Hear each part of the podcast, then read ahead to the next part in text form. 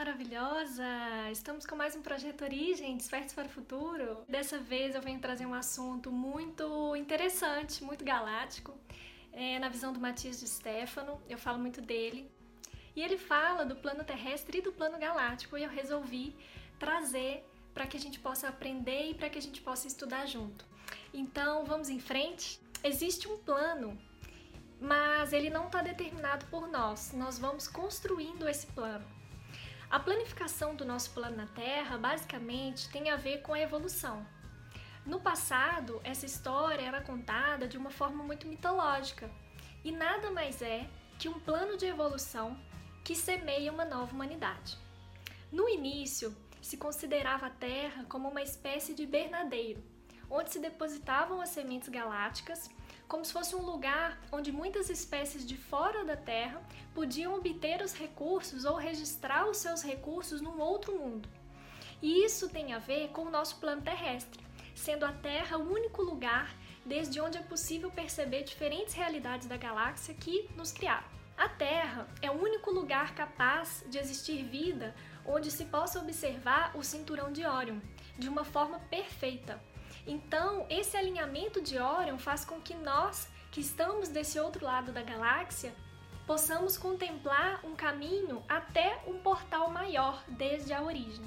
A Terra como plano era se converter um invernadeiro onde as sementes podiam ser gestadas e abrir esse portal maior.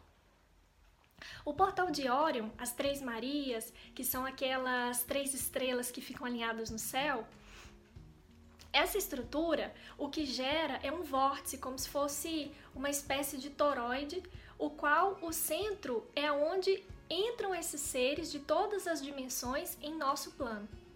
O que se pode fazer desde a esfera terrestre é contemplar as diferentes constelações e esse portal. A intenção era que todos os seres que estão em outros planos pudessem encontrar um plano em comum onde fosse possível observar o portal de Órion e todas as civilizações que nos criaram. E como a gente pode perceber, esse lugar é o planeta Terra.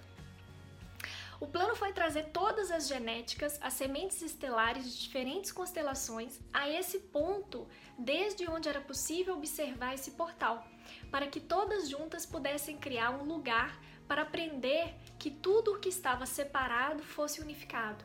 E a partir desse portal para poder transcender todas as dimensões. E é por isso que todas as diferentes civilizações que se foram criando na Terra tinham como objetivo de construir esse portal na Terra ao largo da linha do Equador, do Trópico de Câncer, de Capricórnio, para que fosse possível ver esse portal desde a Terra ao céu. Então, fazer com que esse mundo fosse uma porta, um portal entre uma dimensão e outra. As pirâmides do Egito, do México, da China estão todas construídas porque guiam um caminho até a União. Mas para encontrar o portal, se deve traçar uma espiral áurea a partir das três estrelas de Órion. As Três Marias, como a gente, como a gente conhece. Então, como se fosse um caracol a partir das três estrelas que são as Três Marias. Uma das coisas que eram ensinadas no passado era que nunca se deve ver as estrelas e os planetas como uma verdade, porque não é a luz e a matéria o que existe verdadeiramente. O que existe é o que está contido nelas. Por isso, as civilizações antigas, quando contavam os dedos, não contavam os dedos entre si, mas os espaços que existiam entre eles. Por isso, os espaços são mais importantes. As estrelas são mapas para encontrar a realidade e não são a realidade em si.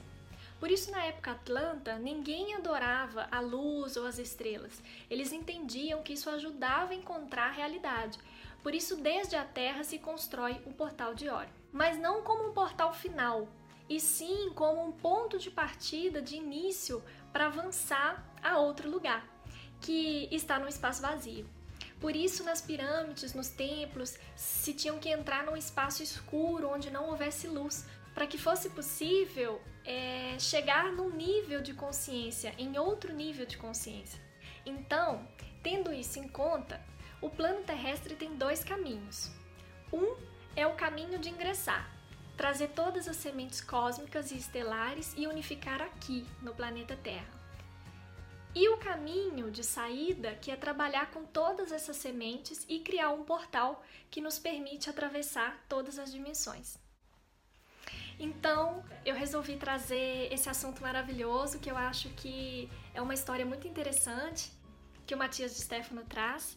Para não ficar muito é, longo esse vídeo, porque a história realmente é um pouco extensa, um pouco complexa, eu vou dividir em alguns episódios e nos próximos a gente vai dar continuidade nessa história e a gente vai ver por que, que existiu essa necessidade de criar esse plano terrestre. Eu espero que vocês tenham gostado, eu espero que possa expandir mais a nossa consciência, esse novo assunto, essa nova história é importante que eu deixe aqui para vocês que é uma interpretação minha do Matias de Stefano e a gente se vê nos próximos vídeos. Um beijo!